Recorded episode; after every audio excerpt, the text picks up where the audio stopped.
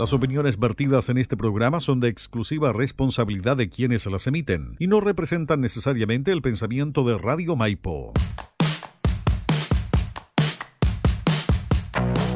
En Radio Maipo, en la www.radiomaipo.cl.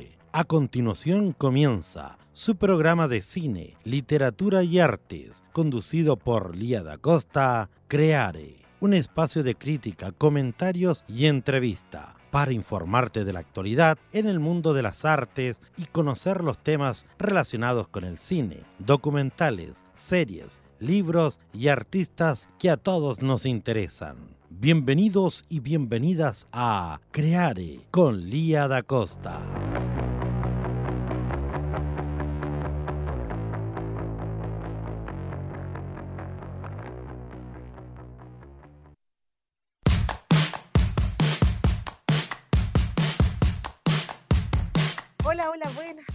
¿Cómo están queridos auditores? Aquí estamos nuevamente en su programa Creare, su programa de recomendaciones y crítica de cine, donde lo tenemos informado a usted de todas las novedades del cine y así pueda elegir qué quiere ver, dónde lo quiere ver y cómo lo quiere ver.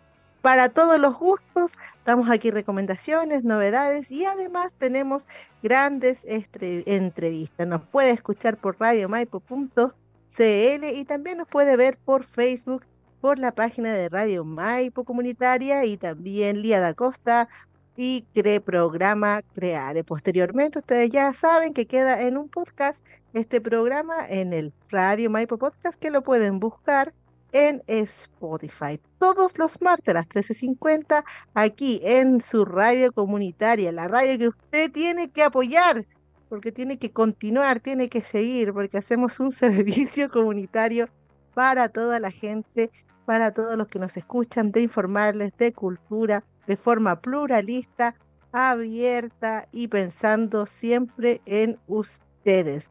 Así que damos la bienvenida, le damos la fuerza, le damos el power a este programa que es el número 77 Sí, le decía Chelito, buena suerte, doble 7 y así es porque se nos suma un auspiciador a este programa, programa Creare, y vamos a estar entrevistando a quien dirige el, Centro Comunitario de Meditación Treambacá.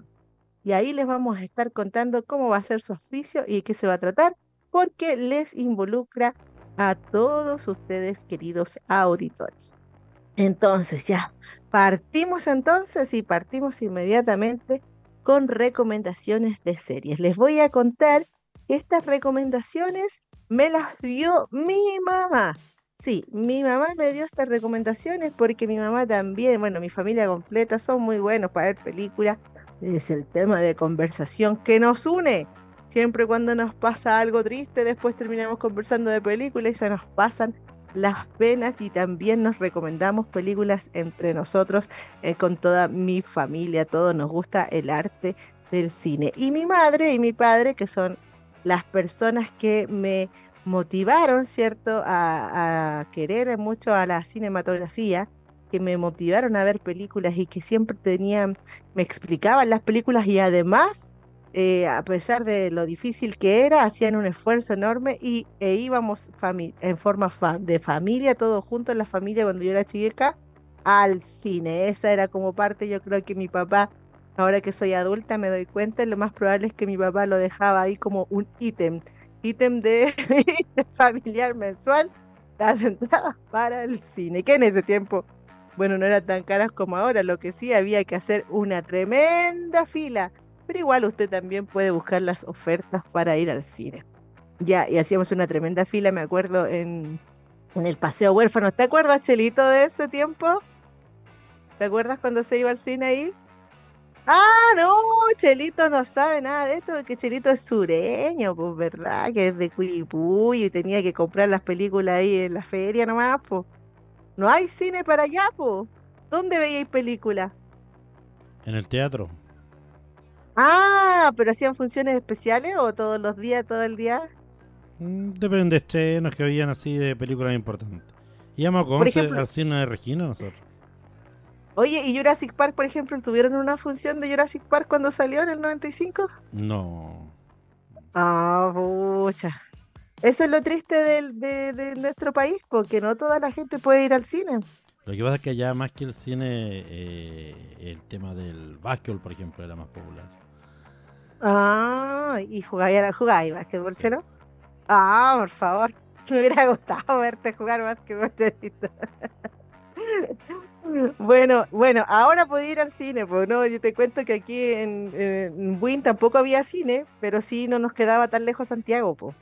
Entonces era como mi papá iba a pagar las cuentas y hacíamos la fila en el cine en la calle Huérfano, que era donde estaban los cines. Nos dejaba nosotros haciendo las filas, él se iba a pagar las cuentas y cuando ya llegaba ya teníamos la entrada y entrábamos todos juntos al cine con mi hermano. Una tradición familiar. Bueno, y como les decía entonces, mi mamá, que también es fanática del cine, ya me dio muchas recomendaciones. Son series que yo no he visto, pero confío plenamente en el juicio de mi madre, así que se las voy a recomendar porque me dijo que eran súper, trooper buenas. Así que vamos con la primera. Me habló mi madre de Engaños. Les voy a contar de qué se trata Engaños. Engaños es una serie que también está eh, basada en una novela, ¿ya? Y se trata de una mujer que llega de, em, que es militar, y llega, esta mujer llega desde eh, su tour, porque acuérdense que en Estados Unidos las personas hacen, hacen tour, ¿ya? Como, como que van, van los militares y tienen que hacer unas misiones, ¿ya? Y entonces ella vuelve porque su esposo fue asesinado, entonces lo que ella quiere es encontrar, eh, quiere encontrar al asesino de su esposo, ¿ya? Y entonces encuentra un video donde aparece su esposo y ella se da cuenta de que habían muchas cosas que estaban ocultas allí, ¿ya? Y empieza a investigar esta, este asesinato y también empieza a descubrir varias cositas que no sabía de su marido.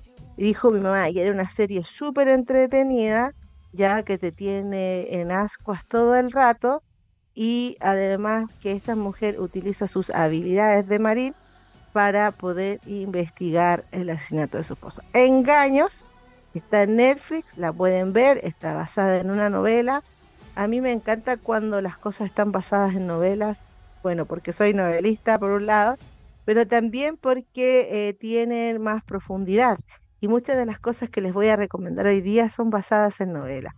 Cuando uno escribe una, una novela, ya se ah, des- describe y hace muchos detalles. Eh, y también tiene mucho trasfondo. Puede haber varios narradores, eh, puede contarse distintos tiempos de la misma manera. O sea, puede ir, el, lector puede ir sabiendo, el lector puede no ir sabiendo todo. Y entonces le va dando al tiro una dinámica.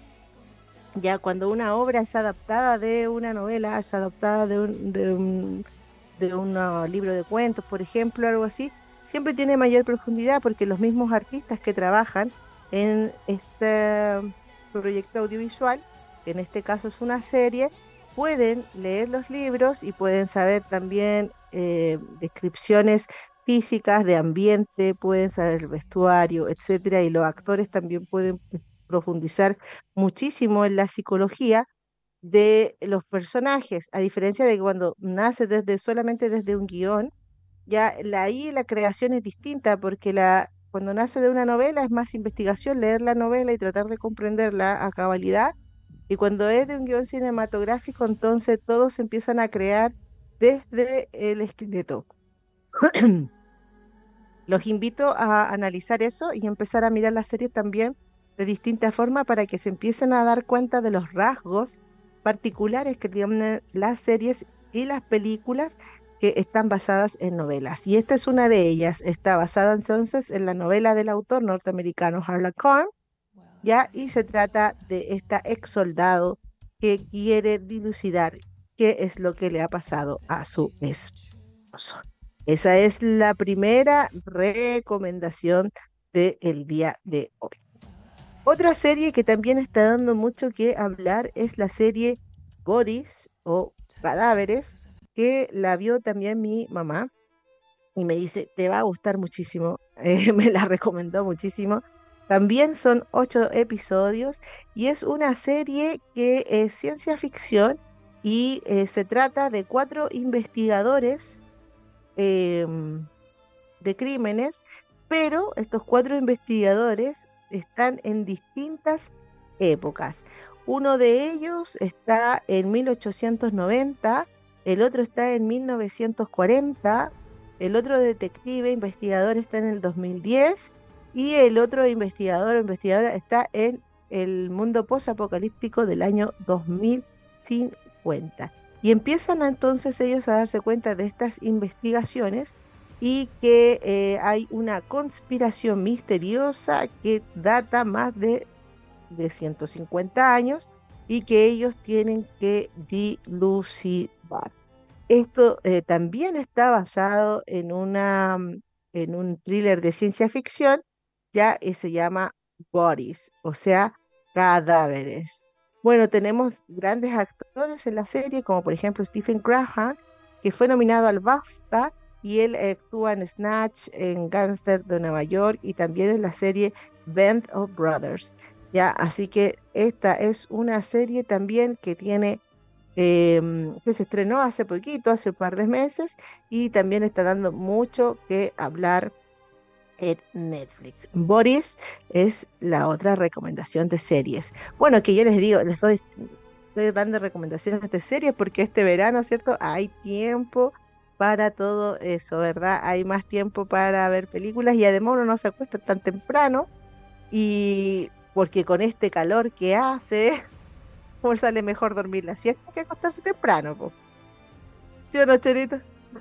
¿A cuánto está muy bien la temperatura, Chelo? 38 grados dijeron que iban a ser. De hecho, pensé que me decía cuánto estamos dignos a dormir la siesta.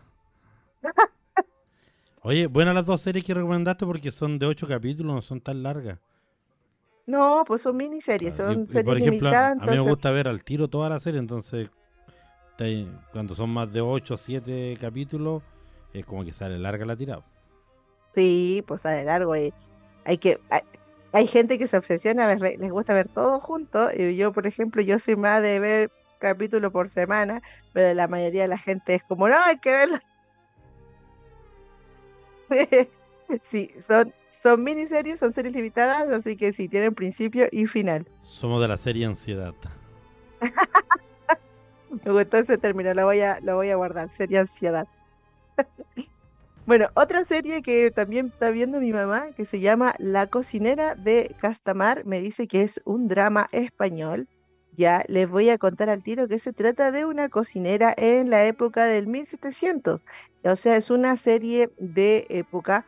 Eh, también está basada en una novela, la novela de Fernando J. Muñez, y Em, se trata de una cocinera que tiene agorafobia, ¿ya? Y está ahí encerrada, 1720 específicamente, está encerrada en una mansión en la cual es la cocinera y tiene, ¿cierto?, un romance con una persona de otra clase social. Ahora, eso es como la base de la serie, porque después empiezan a pasar una, un montón de enredos de venganza y ahí están los personajes antagónicos, por supuesto, dejando la embarrada y mi mamá dice muy entretenida, es una serie española, o sea, está en españolísimo, pero en el españolísimo del 1720.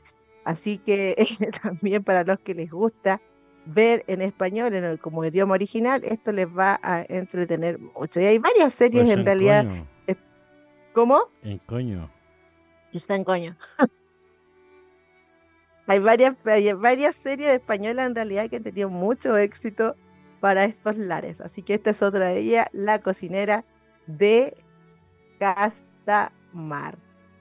Y la otra serie, esta sí la vi, esta es una serie que eh, Rolando, mi pareja me invitó a verla, me dijo, esta serie la tienes que recomendar en tu programa, es la serie Ojitos de Huevo, una serie mexicana que em, también, bueno, está en lo idioma original, en castellano, en español, mexicano, y que trata sobre un comediante que es ciego y que em, ha aprendido a a reírse de sí mismo y reírse también de, de su em, habilidad diferente, ¿ya? Porque acuérdense que se dice habilidades diferentes, ¿ya? Y él eh, la serie, eh, bueno, él es un comediante famoso que también trabaja con otro comediante que se llama Alexis Arroyo, que tiene eh, discapacidad visual y parálisis cerebral. Bueno, uno tiene discapacidad visual y el otro tiene parálisis cerebral. Y Alexis también es una persona que trabaja con estos temas para que puedan las personas con estas debilidades diferentes puedan integrarse en la sociedad. Entonces en esta serie se trata de un joven ciego que no quiere ser tratado como ciego, ya eh, quiere, quiere ir más allá y quiere lograr sus sueños y lograr todo lo que se proponga sin que el ser ciego sea un impedimento. Por lo tanto, se, se saca los estigmas de encima, deja de actuar en torno a los estereotipos y se aventura junto a su amigo a la Ciudad de México ya a buscar su camino. Ahora, esto es eh, muy interesante porque, bueno, la Ciudad de México es una ciudad inmensa que no termina nunca, de verdad, viven más de 55 millones de personas allí, o sea, tres veces Chile vive en una pura ciudad por lo tanto, sus padres están muy asustados de lo que le va a pasar y bueno, la mamá es más del tipo deja lo que tiene que vivir y el papá no, es muy sobreprotector, así que lo sigue. Y la mamá sigue al papá y es muy divertido eso. Y andan por ahí siguiéndolo y no le dejan ser él lo que quiere. En esta ciudad entonces se enfrenta a todas las vicisitudes de la ciudad, de que lo van a asaltar, de que quiere que buscar un trabajo, de que necesita dónde quedarse y todas las eh, vicisitudes que va viviendo las enfrenta desde eh, su ceguera, pero con mucha valentía y lo más importante, con mucho humor. Eso es muy chistoso. La serie de verdad es muy, muy, muy graciosa. Uno se mata de la risa. Hay un momento, por ejemplo, cuando lo van a saltar y el, tipo dice, pucha, lo siento, pero no lo voy a saltar porque, porque eres ciego. Y él dice, ¿acaso no soy digno de ser asaltado? Porque soy ciego, no soy, digno de que me asalten. y entonces la actitud del personaje es increíble. Entonces acá viene a encontrar en la ciudad, viene a encontrar el amor, viene a encontrar su, su camino como artista, humorista. Eh, viene con su amigo también y tratar de salir adelante y se encuentra con un montón de personajes que son también del mundo marginal y que va, cada uno de estos personajes va enseñándole una lección. Por ejemplo, hay un, hay un ladrón que está tartamudo, ya, y junto a otros dos ladrones están en rehabilitación y tienen un juramento, así como alcohólicos anónimos, de no volver a, robar y van contando los días que llevan sin robar. Es muy interesante eso. Y también se encuentra, se enamora de una chica que, que se ríe, eh, que se ríe cuando no debe ya que también es una enfermedad esa, la de reírse eh, inoportunamente, y entonces va creando toda su vida en este lugar con los papás, obviamente ahí uno el papá siguiéndolo y restringiendo todo lo que él hace y tratando él de liberarse también. Muy interesante, son ocho capítulos, es cortita, se van a matar de la risa y de verdad se van a reír muchísimo, y pero también van a aprender muchísimo de cómo es la vida de estas personas y de cómo también nosotros, la gente que convive con personas que tienen discapacidades diferentes, debemos ser, porque mm, cometemos muchos errores, cometemos error en los errores de sentir lástima, cometemos los errores de subestimarles, eh, cometemos los errores de, discriminarlos, ya porque no entendemos bien em, de repente eh, cuáles son sus inquietudes, sus gustos, ya tenemos que asumir que son personas como cualquier persona y quieren su autonomía y quiere y defienden su identidad.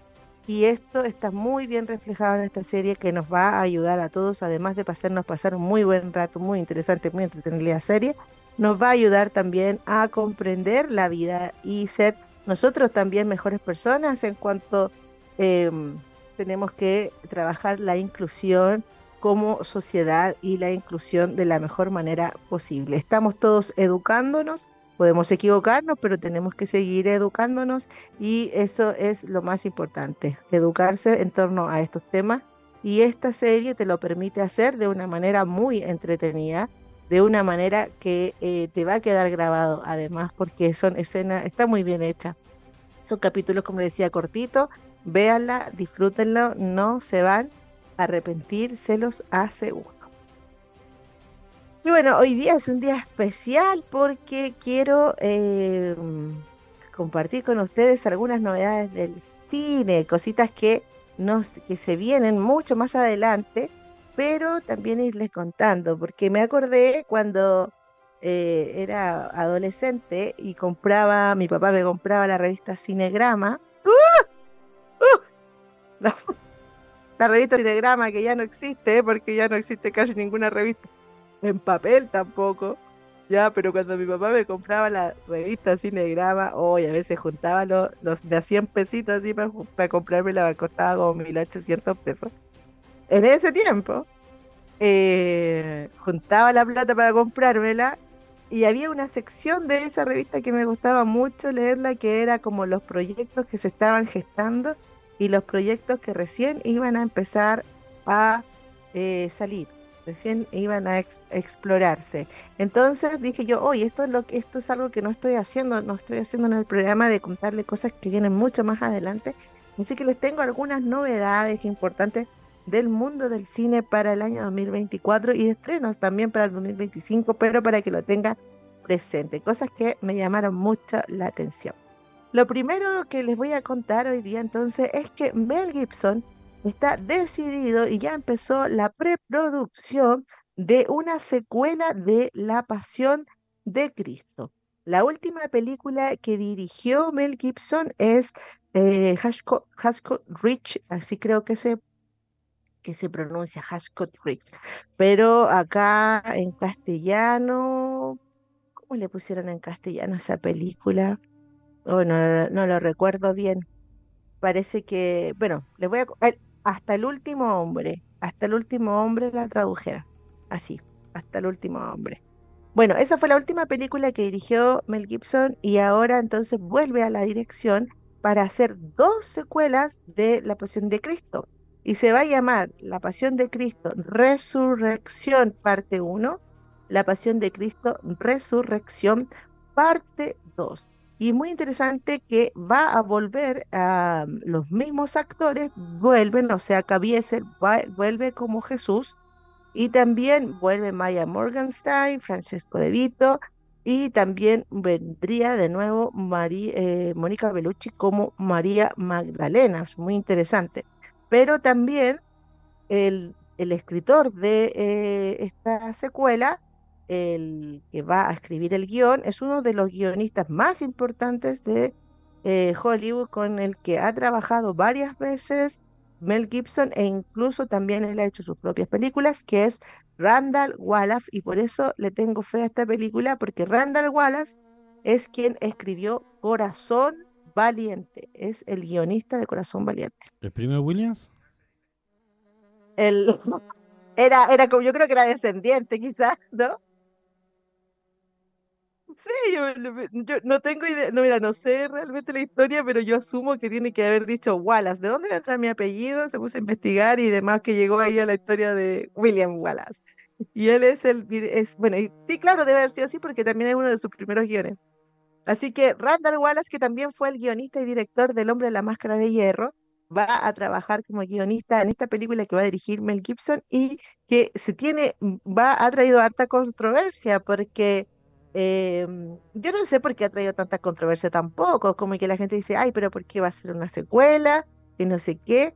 Y bueno, si el Nuevo Testamento tiene caleta de historias y el Nuevo Testamento da para un montón de, de cosas, películas y sobre todo el tema de, de Jesús después que resucitó. Y ya en la película, eh, La Pasión de Cristo, o sea, el, se nota que lo va, se nota que la idea de la película es trabajarlo desde el Nuevo Testamento y no es una no es una versión realista de Jesús como habría sido Jesús, no, sino que es retratar llanamente lo que está en el libro que es el Nuevo Testamento y que a todo esto, toda la gente que critica la religión, critique la religión, pero no critique la Biblia, que es uno de los libros más entretenidos de la historia de la humanidad, uno de los mejores libros que se han escrito.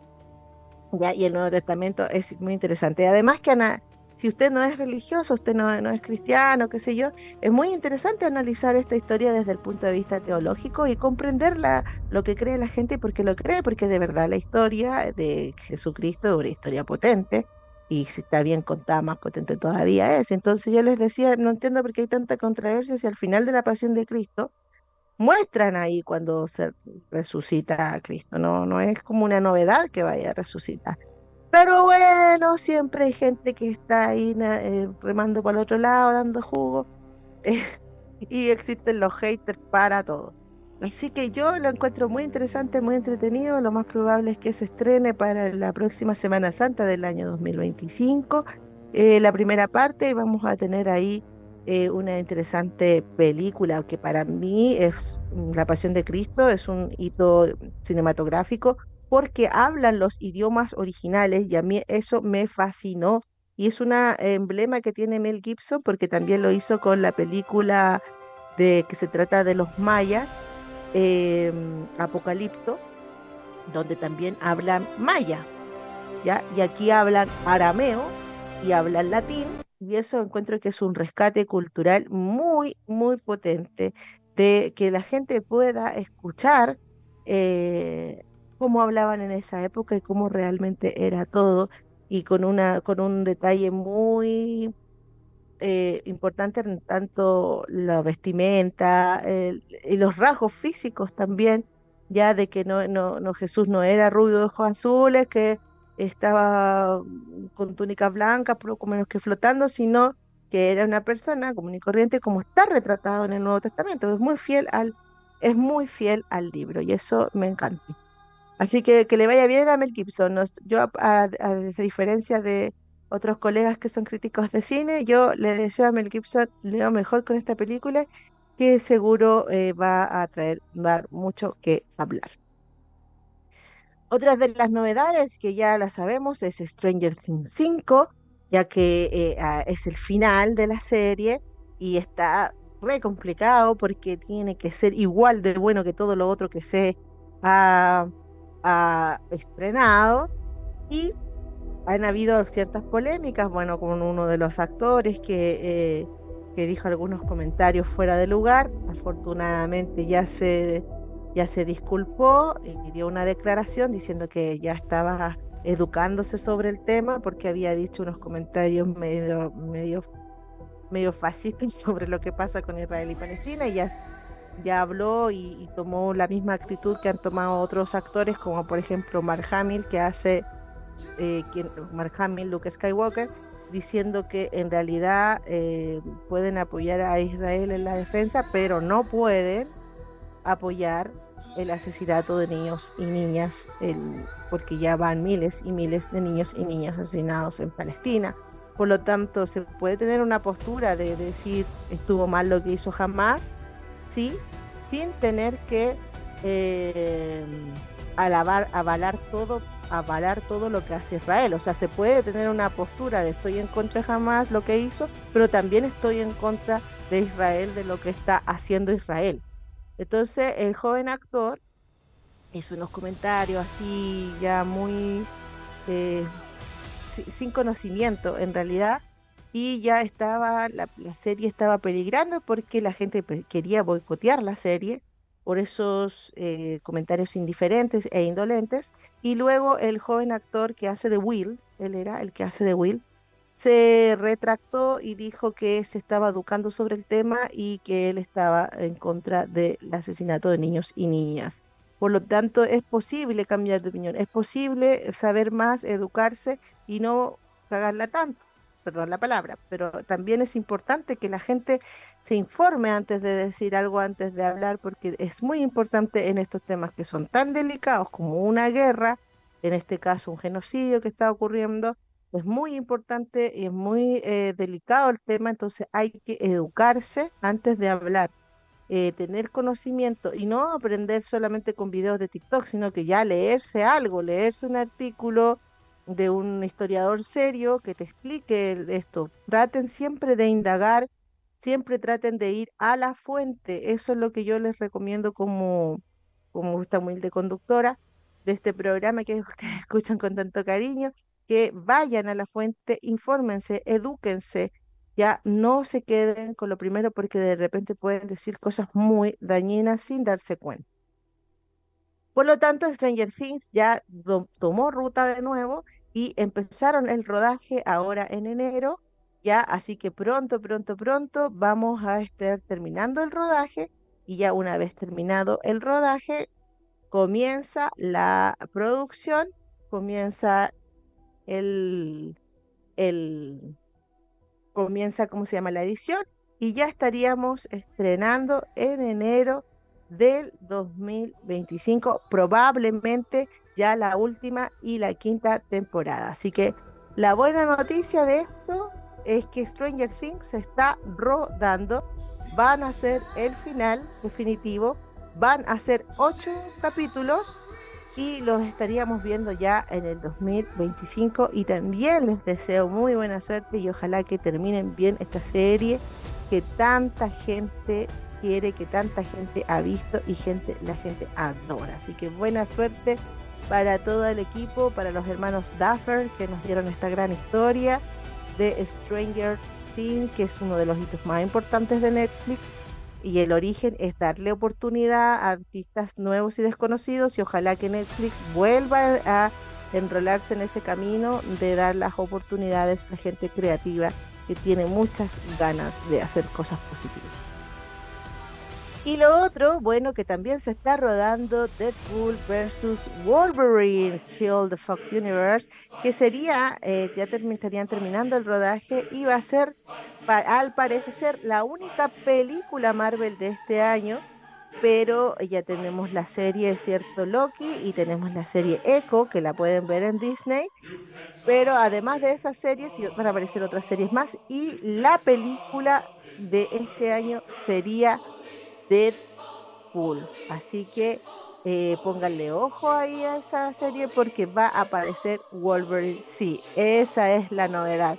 La novedad es que Hugh Jackman había dicho que no iba a actuar más de Wolverine y aquí volvió de Wolverine a hacer Deadpool 3 para eh, hacerse esta, yo creo que hacer una masterpiece nuevamente porque Deadpool de verdad que son muy, muy entretenidas, muy ad hoc a la contemporánea y es muy sano burlarse de sí mismo, que es precisamente lo que hace Deadpool. Así que ya habíamos visto en Wolverine, habíamos visto a Deadpool en una versión em, extraña, en realidad no estoy segura si es anterior a lo que ya conocemos, pero ya había peleado ya con Deadpool en una, en una película de Wolverine donde pelean arriba de unas tubos así gigantes donde Deadpool no puede hablar, como que no tiene boca, algo así, y pero pelea igual con las dos cosas y tiene también el cuerpo quemado. Entonces ya habíamos visto un enfrentamiento de eso. Y así que ahora no sé cómo van a explicar la aparición de Wolverine, pero ya vamos a ver. Vamos a ver si pelean entre ellos. Lo más probable es que haya alguna peleita por ahí, pero parece que son juntos dos superhéroes. Y esa va a ser la película de este año de Marvel para que estemos atentos. Lo otro que se viene es una película de Zelda, ya de los que, las películas sobre videojuegos y las series sobre videojuegos, pues que están, están pegando fuerte. Ya, eh, eh, y van a ser Zelda, los mismos que hicieron Spider-Man de Tom Holland, por lo tanto igual había rumores de que Tom Holland sería Zelda, pero no creo. Yo no creo que sea pero sí, ya se viene la película, es seguro, está listo, está el vamos, así que pronto vamos a tener una película del juego Zelda que yo sé que hay muchos fanáticos del juego Zelda y ya sabemos que puede ser muy exitoso. Nintendo está haciendo cosas muy exitosas y PlayStation también está haciendo cosas muy exitosas, así que vamos a ver cómo le va con esta nueva aventura de hacer película este videojuego que se llama La leyenda de Zelda. Y otra novedad es que Josh Harnett va a actuar. Este actor, el de Pearl Harbor, había dejado de actuar por mucho tiempo y volvió a actuar en Oppenheimer y en algunos capítulos de una serie, eh, de la serie Arma Mortal pero él estaba prácticamente como retirado y ahora iba a hacer una película con Nolan, pero se cambió de proyecto y va a hacer una película con M. Night Shyamalan, que es uno de mis directores favoritos y se espera que esta película sea el gran retorno de George Harnett, el de este joven de Pearl Harbor que a mí me encanta, que ya no es joven, pero me encanta todavía. Y la película se va a llamar Trap y va a ser también como una de las películas de Shyamalan. Ya sabemos cómo es Shyamalan para hacer sus películas. Les voy a recordar quién es Shyamalan. Él es el director de Señales, es el señor de, eh, director de Sexto Sentido, de Unbreakable, de La Aldea, de Happening, de La Lama del Agua. Ya es el director de La Visita, de Split, es un gran director, muy, muy, muy, muy, muy famoso. Sus películas son muy, muy singulares, todas muy quintas. Y yo creo que algo que le, que le une a las películas es, que tienen unos giros, unos giros extraordinarios donde uno dice, ¿qué? ¿Cómo? No me di cuenta, ¿en qué momento pasó? Y tiene unos giros geniales. Y últimamente también había estado haciendo películas bien de horror ya, eh, porque siempre se promocionaba como horror, pero no era horror propiamente tal, son películas más filosóficas. Y ahora está haciendo, un, bueno, con la llamada, la puerta te llama, algo de la puerta era, que todavía no la veo, llaman a la puerta, y yo creo que la voy a ver esta semana. Eh, se estaba viendo más al mundo del terror y ahora vuelve al cine con una película con George Harnett. Así que vamos a estar atentos a eso. Y lo otro que se anunció es una película de Jurassic World, ya que viene, lo más probable es que sea otra trilogía, porque no, solo, no van a estar los actores de Jurassic World, así que se viene una trilogía, no sé qué van a inventar allí, pero se viene para los fanáticos de Jurassic Park ya están en el mundo los dinosaurios viviendo con los seres humanos así como si nada, así ya todo, todo pasando, seres humanos con dinosaurios. Así que yo creo que de eso se va a tratar y también van a ser tres películas y se cuenta una nueva historia, un nuevo contexto y vuelve otra trilogía de Jurassic. Esas son las novedades del cine. Ahora, queridos y queridas auditores, vamos a, dar ingreso a nuestro gran invitado del día de hoy. Y lo primero que les vamos a contar es que eh, Jan Bacán va a auspiciar nuestro programa de la siguiente manera.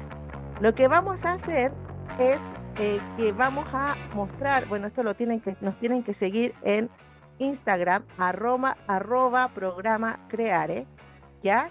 Y vamos a, vamos a lanzar el concurso allí, donde vamos a mostrar todas las nominaciones de los Oscars que salieron hoy día.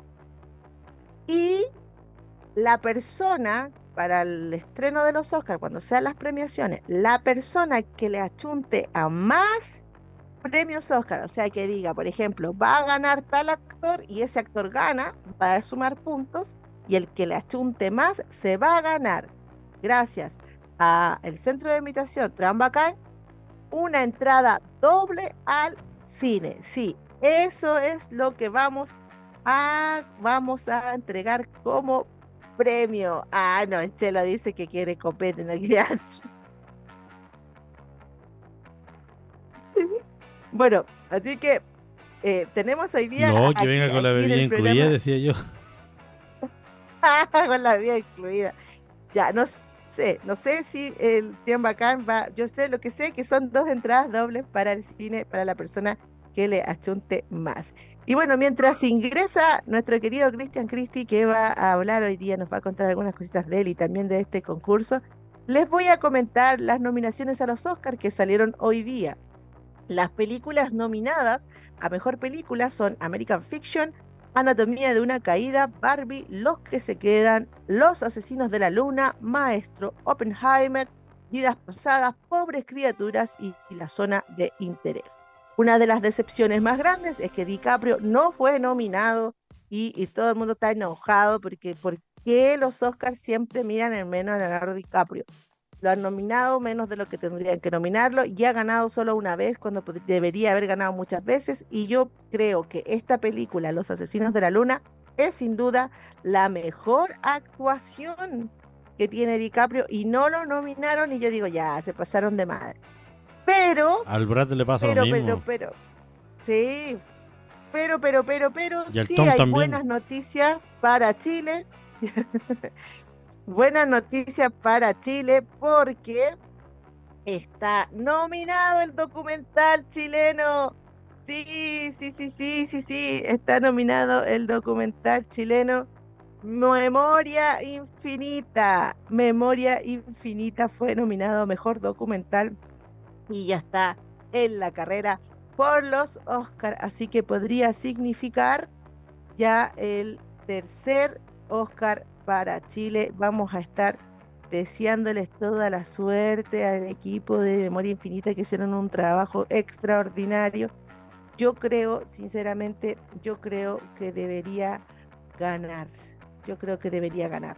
Sí o sí debiera ganar la Memoria Infinita. Así que vamos atento a eso. Les cuento también eh, a los, bueno, les voy a mostrar los actores y actrices, ya que están nominados, que no está DiCaprio, ese me enojé, no quería decirlo. Pero bueno, está Lily Gladstone, Carrie Mulligan, Sandra Hüller, Annette Bening y Emma Stone están para Mejor Actriz, para Mejor Actor, entonces está Bradley Cooper, Colman Domingo, Paul Giamatti, Kielan Murphy y Jeffrey Wright. Y para Mejor Director está eh, Justin, Justin Street, Martin Scorsese, Yorgos Lantimos, Christopher Nolan y Jonathan Reiser. Esos son como los más importantes, además de que está nominado, ya sabemos, eh, La Memoria Infinita, pero no se preocupen porque vamos a, mostrarles las nominaciones en el programa, o sea, en, mi Instagram, arroba programa Creare, y ustedes tienen que votar y el que le achunte más va a ganar. No se preocupe que hay tiempo para ver las películas porque eh, los Oscars son en marzo, así que este concurso va a ser desde ahora hasta marzo y eh, Trian Bacán va a entregar dos entradas. Aquí está nuestro querido invitado. Hola Cristian, ¿cómo estás? Hola, hola, ¿cómo estás? ¿Me escuchas? Sí, sí, todo bien.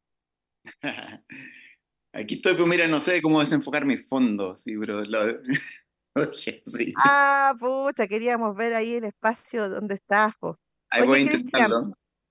Queremos agradecerte aquí públicamente que te hayas vuelto un auspiciador de, de Creare y auspiciar este gran concurso que va a ser de los premios Oscar porque eh, hay mucha gente fanática de las películas y, es un programa que tiene pocos recursos, así que estamos muy agradecidos por eh, porque nos auspicias. Cuéntanos entonces un poquito, primero que todo, sobre tu persona.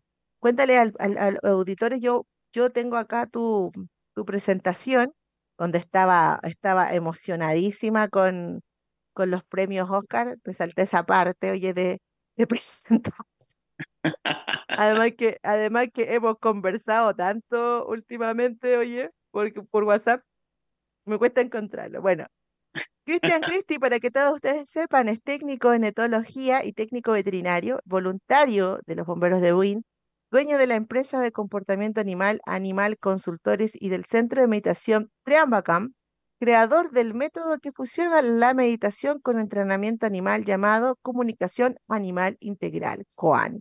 Cuéntanos entonces, Cristian, sobre todo lo que tú haces, cómo nace esto desde tu persona, cuál ha sido siempre tu, motivación y para que la gente te conozca.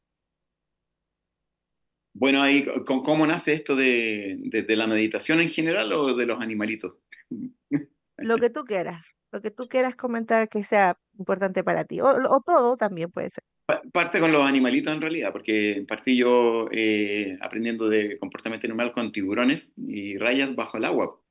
Y no hay comunicación como con un perro que le puedes decir siéntate, párate y, nada de eso. Y me daba cuenta que la comunicación que yo tenía con ellos era a través de, de, cómo yo me sentía y, quizás la imaginación de cómo yo me imaginaba que me comunicaba a través de, de las emociones y sin lenguaje porque estabas tú con el traje de buzo, todo bajo el agua y con un tiburón, entrenando un tiburón, una raya. Me parecía loco, pero sí te entendían y, yo sentía que, que, había comunicación. Entonces dije, hay algo más allá que el lenguaje, que quizás es otro lenguaje, eh, que no, le, no los percatamos. Y ahí empiezo yo con, con, todo esto. Yo ya venía meditando desde los 16 años eh, y, y nunca se me ocurrió unirlos así, las dos cosas juntas, hasta últimamente. Y ahí, partió todo esto.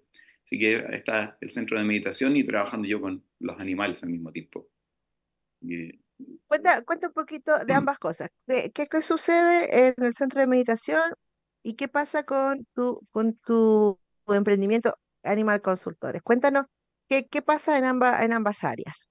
Eh, Animal Consultores ya lleva bastante eh, tiempo, 2015 partió como más oficialmente. Yo lo hacía primero como hobby y, y eh, eh, lo que hace es que vamos a, a, las casas, la mayoría de la gente tiene perritos y vamos a ver el comportamiento de los perritos a las casas.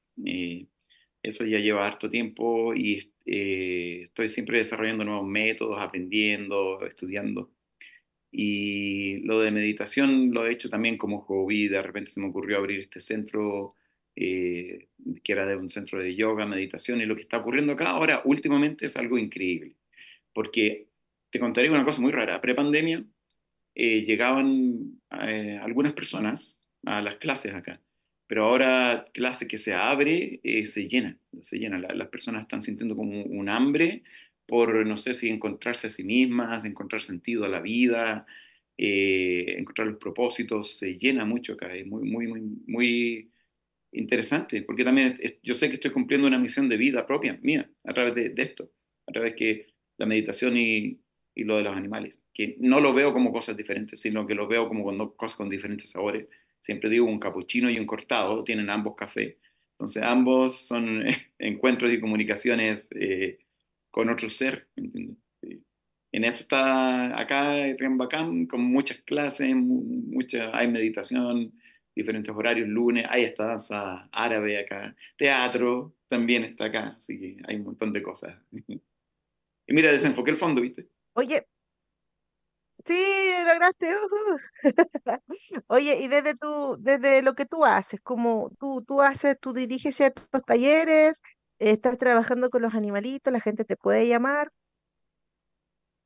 Sí, sí, sí, lo de los animalitos siempre, siempre me están llamando. Ahí tengo el, Instagram de Animal Consultores, tal cual, Animal Consultores. Y el de Triambacam es centro-triambacam. Y, y las clases que hago son las que yo personalmente hago, son como dos extremos. ¿eh? Una es meditación el día lunes y claro, todos tranquilitos. Aquí son meditaciones orientadas eh, a, como terapéuticas, ¿me entiendes? Ya vamos a ver los obstáculos que tenemos de la infancia, no sé, o vamos a ver lo, eh, la abundancia, vamos a ver todo eso. Y la otra es eh, movimientos animales, como animalísticos, así como cuadrú con cuadrúpedo más o menos, así, que exigen harto al cuerpo y te duele todo y hay una clase a las 6, 7 de la mañana y está fresquito y le digo, traigan una toalla para limpiarse el sudor y se reían y después terminan corriendo la gota sudando. es como los dos opuestos. Oye, qué interesante. Me parece súper interesante ambas clases que estás haciendo, eh, sobre todo porque para la obra que vamos a montar este año, bueno, que esto es, esto es un adelanto muy top secret porque todavía no les pasaba ni el guion ni, ni, a, ni a mis actores ni actrices pero hay un, hay un momento de la obra que tiene que transformarse en un, un lobo. Entonces me parece súper interesante lo que estás haciendo. Podríamos también ver la posibilidad de que le ayudaras a, a esta transformación con esto que estás, estás haciendo. Y, lo otro de la meditación, escucha que es necesaria la meditación porque lo, de verdad que no nos tomamos un tiempo para pensar. Yo medito mucho porque soy una persona que estoy todo el día pensando, pero esto de darte un espacio de tiempo para hacerlo Creo que es súper importante. Cuéntame un poquito más de eso, de, de la meditación. ¿Por qué crees tú que es necesario, es útil? ¿Qué pasa con las personas cuando meditan? En primer lugar, lo, lo, eh, la gente cree que meditar es, es, difícil. Lo primero que dicen, no, meditar es difícil, porque hay que dejar la mente en blanco, yo no puedo, yo he intentado, y no saben que en un día una persona ha pasado alrededor de 8 a 10 diferentes estados meditativos en su día a día, en diario. Entonces, meditar es algo natural que si tú ves a un bebé que de repente queda pegado mirando algo así, está en un estado meditativo. ¿ya? Y eh, lo que sucede con las personas al meditar es, mira, la, mayoría, tú hablas mucho de películas y guiones y premios Oscar y muchas de las películas que se han logrado, pero muy buenas, han, han sido a través de personas que han utilizado la meditación para, para, para lograrla, para llegar ahí. ¿ya? Y también algunas invenciones, inventos que se han creado. Entonces, eh, yo siempre digo, la meditar es como, es como conectarse limpiamente con la Wi-Fi del universo, ¿entendés? Entonces, Y me ha pasado a mí, yo, yo he creado talleres completos a través de meditación, o sea, eh, te meditas y de repente como que, ¡boom!, te baja algo y, quedas conectado. Ya, eso te sirve como para productividad, pero también para ti mismo, para saber de ti, conocerte. Eh, si no, siempre vas a pasar la vida siendo otro. Y, y, no, y no lo sabes, y no lo sabes, vas a ser eh, simplemente un, producto. Y ahora todo está así, te, está empujando a ser un producto.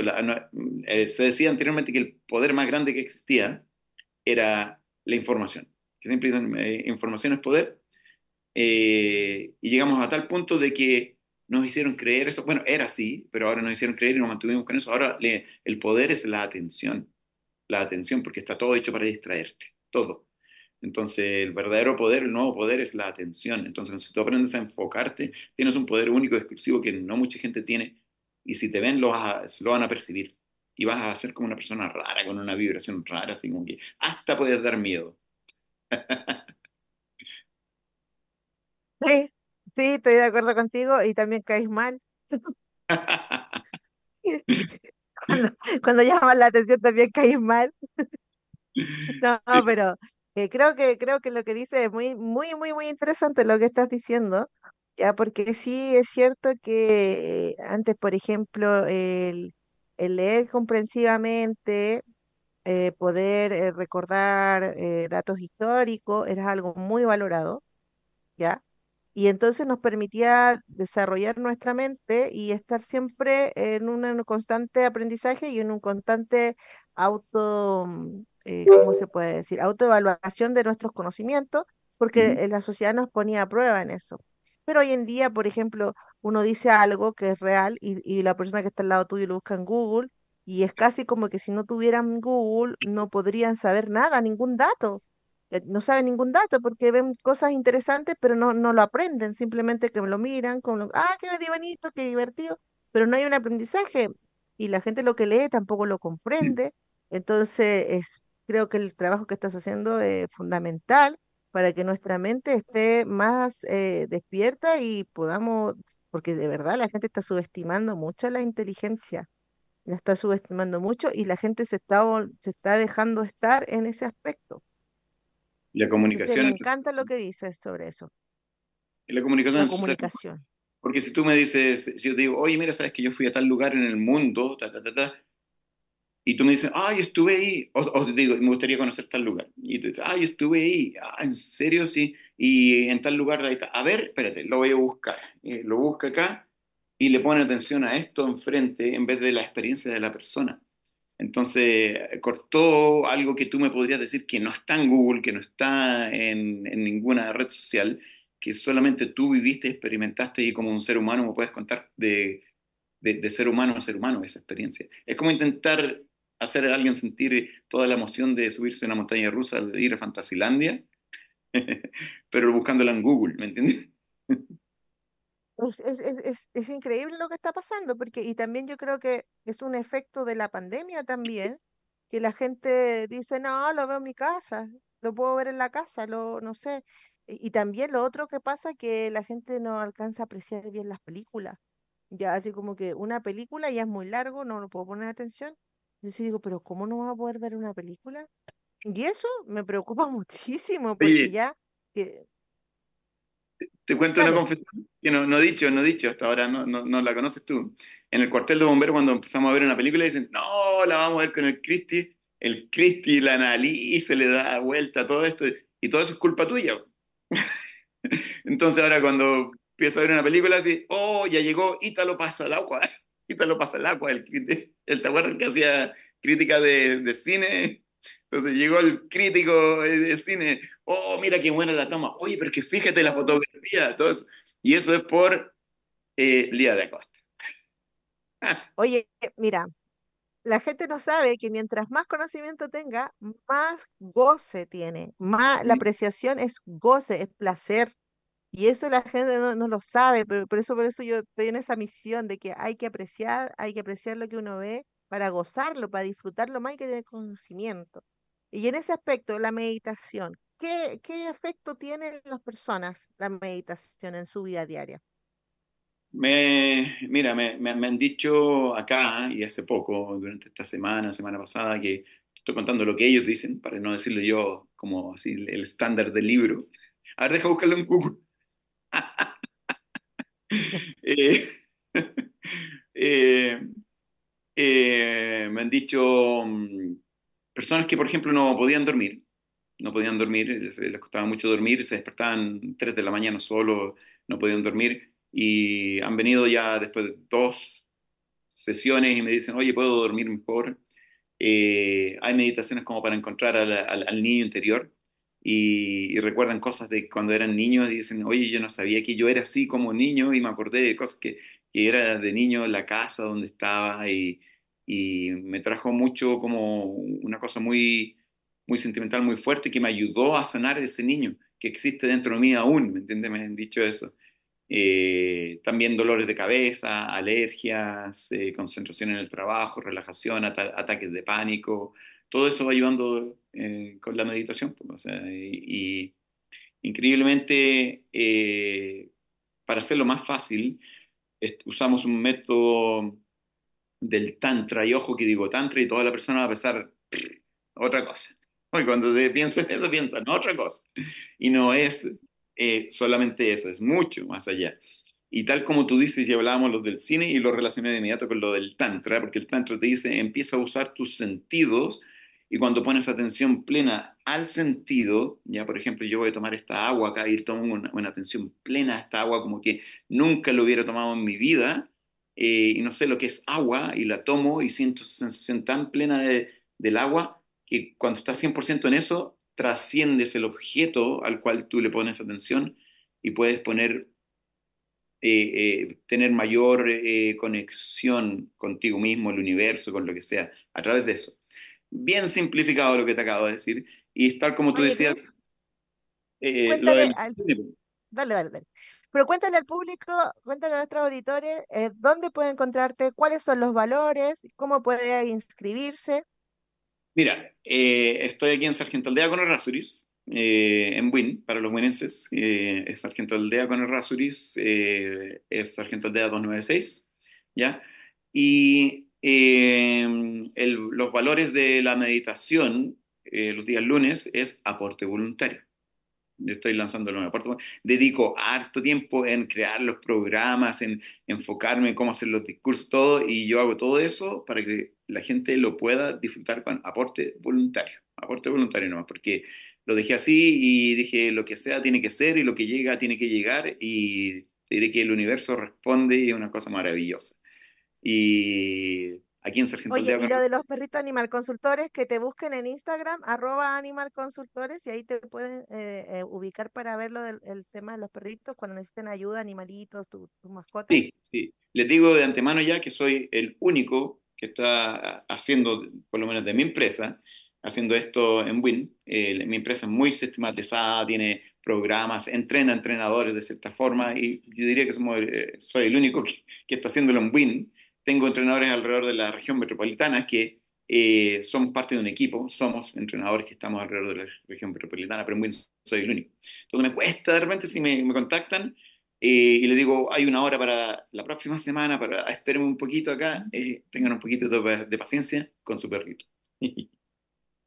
Ya, pues entonces, Centro de, medita de Meditación Triambacam, con actividades todos los días, teatro, danza árabe. Yo voy a hacer cine, parto mañana, así que vayan, vayan a ver cine terapia mañana, vayan a probar, vayan a ver si les gusta. Vamos a ver la película Perros de la calle de Quentin Tarantino y luego las sesiones van a costar solamente 5 mil pesos. ¿Qué se trata? Esto vamos a hablar de cine y literatura, le hago una introducción teórica sobre el cine Luego vemos la película y después nos quedamos conversando. Así que mañana a las ocho y media vayan al centro de meditación, voy a estar ahí yo con una proyección, vamos a ver la película en grande, con buen sonido, con buena imagen y lo vamos a pasar súper, súper bien. Oye, Cristian, entonces aporte voluntario los días lunes, ya saben, el centro de meditación, síganlo en Instagram, sepan todas sus novedades, ya, y Cristian, estamos súper agradecidos de ti, de que hayas venido a nuestro programa de que también nos esté auspiciando con este super concurso de los premios Oscar. Y eh, la Radio Maipo estoy segura que va a estar feliz de poder difundir y promocionar las actividades que tú realizas. Que se no... Ahí está, pues ahí está mostrando el centro, qué lindo está, para que lo vean, miren qué bonito es. Es un lugar agradable, fresco, mm, de muy buena energía, en un lugar donde ustedes de seguro que van a estar bien. Y te quiero agradecer también como ciudadana tu intención de ayudar en la salud mental de las personas y de una forma tan servicial, igual como lo hacemos nosotros en Radio Maipo, que es un servicio so- social, ¿cierto? Para que esté al alcance de todos, para que todos puedan acceder. Ahora que ya estamos terminando, te dejo unos minutitos para que tú expreses lo que tú quieras expresar. Aquí hay algunas cosas. En primer lugar, tu interacción mañana es abierta. Eso se te olvidó de decir. ¿Ya? Así que puede venir cualquiera, va a ser abierto para eh, que vengan todos a ver acá. Y lo, lo, lo que, que, quiero decir así como unas palabras en, en final, eh, algo que me está dando vuelta mucho últimamente y es, es una locura, que, que, todo lo que nos pasa en la vida, por lo menos mi, hablo de mi experiencia propia, lo que me ha pasado en mi vida, ha tenido, todos tenemos dificultades, he tenido dificultades para hacer ciertas cosas y sabes que todo como que empezó a, abrirse y a, funcionar, no la perfección porque es imposible, cuando de repente el que hace las cosas eres tú. Entonces, sigues haciendo lo mismo que hacías antes, pero ahora el que le estás haciendo eres tú. En cada molécula eres tú. Eres tú el que va en todo ese conglomerado de moléculas que va y hace el trabajo que hacía anteriormente y no le funcionaba, pero ahora eres tú el que va ahí y hace lo mismo y le funciona. Entonces, inventé y creé, este, acuñé esta frase que que es que no, no hay mayor felicidad ni poder en el mundo que eh, realizar tus acciones siendo tú mismo. Qué lindo, Cristian. Muy bonitas palabras y estoy segura que en esta, en esta nueva versión de tu centro de meditación, esta renovación completa que estás haciendo, estoy segura que te va a ir muy bien y espero poder ser también un granito de arena y qué bonito es que colaboremos entre todos nosotros, Radio Maipo, tú, ¿cierto? De nuestro programa Creare, para poder sacar adelante, ¿cierto?, a la sociedad de, de, de nuestro territorio, específicamente de aquí de la zona de Win. Muchas gracias, Cristian. Muy, muy, buenas palabras, ya saben. No, muchas gracias a ustedes por invitarme. Si, quiere, si quieren más consejos sabios, ya saben a dónde tienen que recurrir, porque es mucha sabiduría nos hace falta hoy en día en la sociedad. Un abrazo, Cristian, estamos viéndonos.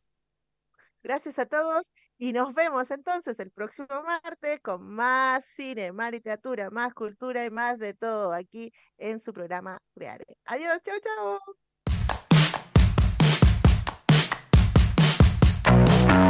Radio Maipo presentó Creare, un espacio de crítica, comentarios y entrevista para informarte de la actualidad en el mundo de las artes y conocer los temas relacionados con el cine documentales, series, libros y artistas que a todos nos interesan. La próxima semana, en este mismo horario, Lía da Costa volverá con su programa de cine, literatura y artes. Hasta el próximo programa.